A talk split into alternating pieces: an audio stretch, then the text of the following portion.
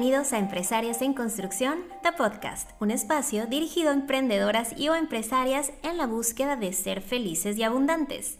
Mi nombre es Cintia Holguín y me dedico a capacitar en diferentes técnicas de la industria de la belleza, así como a dar mentoría integral a dueñas de beauty business para lograr éxito y balance en todos los aspectos de su vida. Este es nuestro capítulo 12, El poder de una idea.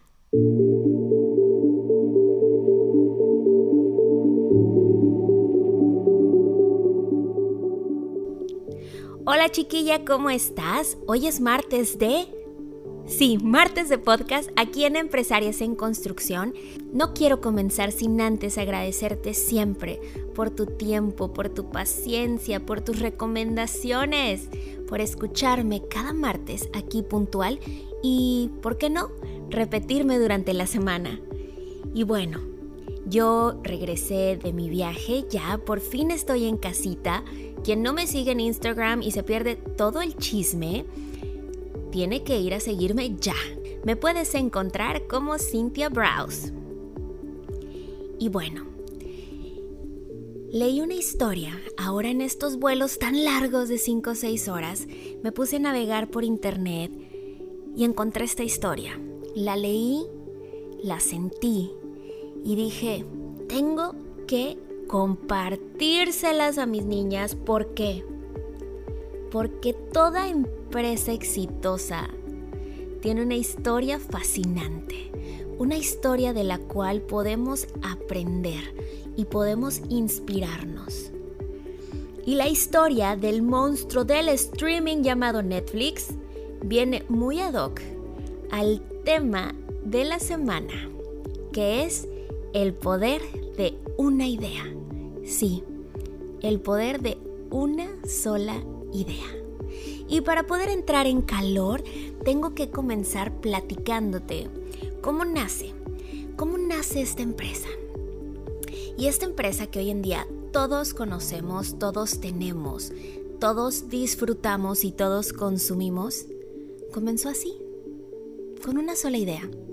Cuando su fundador, hace muchísimos años, acudió a en ese momento la empresa más importante de entretenimiento en DVD, la llamada Blackbuster, que yo consumí y probablemente si tú tienes más de 30 como yo, también te tocó.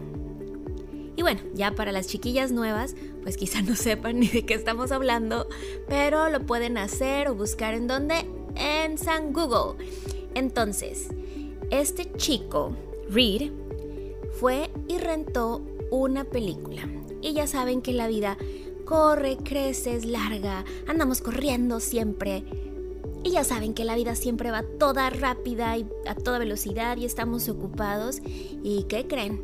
Que olvida entregar el dichoso DVD en tiempo y cuando llega, pacatelas, que ya debía 40 dólares de recargos.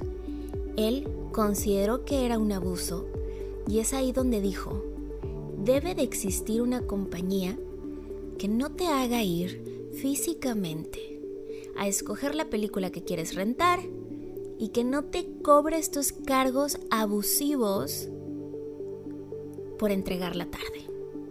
Y es ahí donde este licenciado en matemáticas decide comenzar una compañía que te enviara tus DVDs hasta la puerta de tu casa por correo postal y que no tuviera cargos adicionales. Y lo hizo. Pero bueno, como toda empresa nueva, tuvo sus dificultades y todo emprendimiento exitoso no pasa de la noche a la mañana. La gente, las personas estamos acostumbradas a solamente ver el resultado final pero no vemos todo lo que las personas han pasado para llegar ahí. Y a veces somos lo suficientemente ridículos para llamarle suerte. Y como todo emprendimiento al principio, cuando no se tiene conocimiento del mercado y se promete más de lo que probablemente puedas ofrecer, pues se las vieron negras. Se las vieron negras porque no se daban abasto de poder enviar por correo postal los DVDs a las personas, a las personas que lo ordenaban. Y además, al no tener cargos adicionales, los clientes comenzaron a quedarse mucho tiempo con los DVDs sin necesidad de regresarlos porque no sentían ese compromiso y esa responsabilidad. Y eso llevó a que Netflix sus primeros años tuviera pérdidas millonarias. Después tratan de sustituir esta parte lanzando por primera vez un sistema de streaming, que significa que ahora tú podías rentar las películas vía online sin necesidad de llevarte las físicas. Y esto a ellos como empresa les quitaba el problema de que regresaras o no regresaras el DVD físico. Sin embargo, este tema era muy nuevo para esos años, porque estamos hablando por ahí del 2008, oiga, donde todavía, pues creo que en Instagram teníamos así. No, yo creo que no. Entonces estábamos como medio burritos para la tecnología, sin contar que este era un servicio que solamente se ofrecía en Estados Unidos. Así que este chico, tratando de salvar su gran idea y su compañía, pues decidió buscar la ayuda, el patrocinio y la colaboración de la empresa que lo había inspirado y empujado a comenzar la compañía que era Blackbuster. Por fin Después de meses les dieron una cita donde era físicamente imposible asistir, ya que ellos estaban en California y las citas se las dieron al siguiente día a las 11 de la mañana en Dallas, Texas. Pero esta persona, después de haber creado, hecho y soñado tanto, no se iba a detener. Así que, a pesar que estaban en números rojos de 50 millones de dólares, decidió apostar por última vez en su empresa 20 mil dólares y rentar una avioneta privada para poder llegar en tiempo y forma a la cita. En su libro cuenta que cuando llega, no fueron recibidos de la mejor manera y que lo peor que le pudieron haber hecho, pero a la vez lo mejor, fue cuando él dice la cantidad que pedía por la colaboración porque él sentía que su idea era muy buena, pero necesitaba el nombre y el prestigio de Blackbuster para que los usuarios conocieran y creyeran en el proyecto. Cuando él le dice al CEO de Blackbuster que bueno, él pedía 50 millones de dólares, dice que no importa qué tan educado y qué tan bueno fuera para los negocios, este hombre no pudo contener la burla. Y que para él fue la mejor motivación que pudo tener para continuar con su empresa y mostrarle que esta era una idea millonaria. Y esta parte personalmente me pega mucho, porque en alguna ocasión me pasó. En alguna ocasión yo quise hacer sociedad con una persona. Y no, bueno, no fue grosera, pero amablemente me dijo que yo era muy pequeña para ella. Y al paso de cuatro años considero que los papeles se han invertido. ¿Qué sentirá el CEO de Blackbuster sentado viendo palomitas, viendo Netflix. Qué bonita es la vida, ¿verdad? bueno, ya. Lo más interesante es que este hombre no para ahí, se va totalmente motivado, sigue tocando puertas, busca otras colaboraciones, hace la empresa pública, es decir, se va a la bolsa para poderse capitalizar y no caer en la bancarrota ese año y continúan creciendo y creciendo y creciendo cuando hoy están con millones y millones de usuarios en decenas de países y es la empresa de streaming más importante del mundo, que actualmente está valorado en 50 mil millones de dólares, cuando Blackbuster cayó en la bancarrota y ahora todas sus tiendas a nivel nacional están cerradas desde el 2013. Y de esta historia podemos aprender tanto, como por ejemplo el poder de la colaboración, el entender que el público y los mercados van cambiando y que tú te tienes que adaptar al cambio, porque si no te pasa como Blackbuster donde su sistema de negocio ya no fue un negocio, o como Kodak, o como MySpace, o como HiFi, a veces tenemos miedo a los cambios y los cambios es la única manera de continuar evolucionando, de continuar creciendo. Pero sobre todo podemos entender el poder de una idea. Como una idea, si se persigue, si se trabaja y si se cree en ella, puede llegar a cambiarte la vida.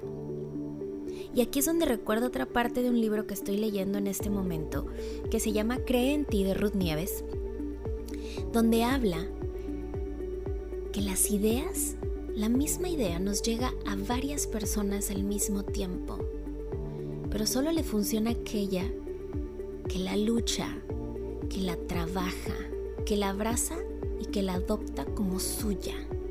Nunca te ha pasado, porque a mí sí, que ves el post de alguien, el curso de alguien, el producto de alguien, la película de alguien y dices, ay, mira, me copió porque esa idea ya se me había ocurrido a mí. Pero tú no se la habías dicho a nadie. La cosa es que las ideas nos vienen a las mentes humanas todos los días, cientos de miles de ellas. Pero pocas personas son las que las separan de todos esos miles de millones de ideas y dicen, yo creo en ti, yo creo en mí y vamos para adelante. Y sin querer ofender a nadie ni quererme meter en, en temas religiosos, te comparto un párrafo que en este mismo libro decía, ¿a poco crees que Dios nos hizo a unos más capaces que a otros? ¿Qué no se supone que nos hicieron a todos iguales? ¿A poco crees que desde que nacimos se nos puso una etiqueta? Tú vas a ser mediocre, tú vas a ser exitoso, tú vas a ser feliz, tú vas a ser infeliz.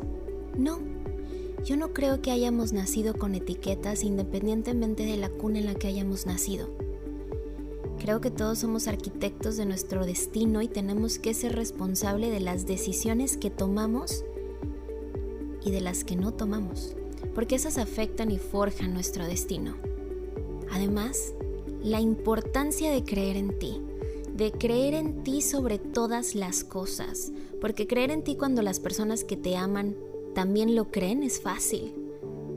Pero ¿te imaginas creer en ti cuando la gente que uno quiere no lo cree? ¿Cuántos de nosotros hemos tenido una idea millonaria o queremos cambiar de profesión, o queremos tomar algún entrenamiento, queremos cambiar de trabajo porque, porque lo sentimos, porque nuestra mente nos dice que ahí es, porque yo creo que soy capaz y que puedo. Y luego viene tu mamá, tu esposo, tu hijo y te dice, ay no, ma, no vieja, no mija, eso no, ya todo el mundo lo hace. No, eso no puede funcionar. Y entonces decides bajar la guardia y decir, ah, sí, tienen razón, yo creo que no es una buena idea, pero internamente tú sabías que lo era. Debes de creer en ti sobre todas las cosas. Aférrate a esa idea que te hace sentir bonito y lo peor que puede pasar es que no funcione. Pero ¿qué crees? Tu cerebro produce miles cada día. Y cada falla será un aprendizaje para por fin concretar esa idea millonaria. Así que te quiero escuchando tus ideas, separándolas, pero sobre todo creyendo en ti. Y aquí te espero el siguiente martes en Empresarias en Construcción, The Podcast. Gracias.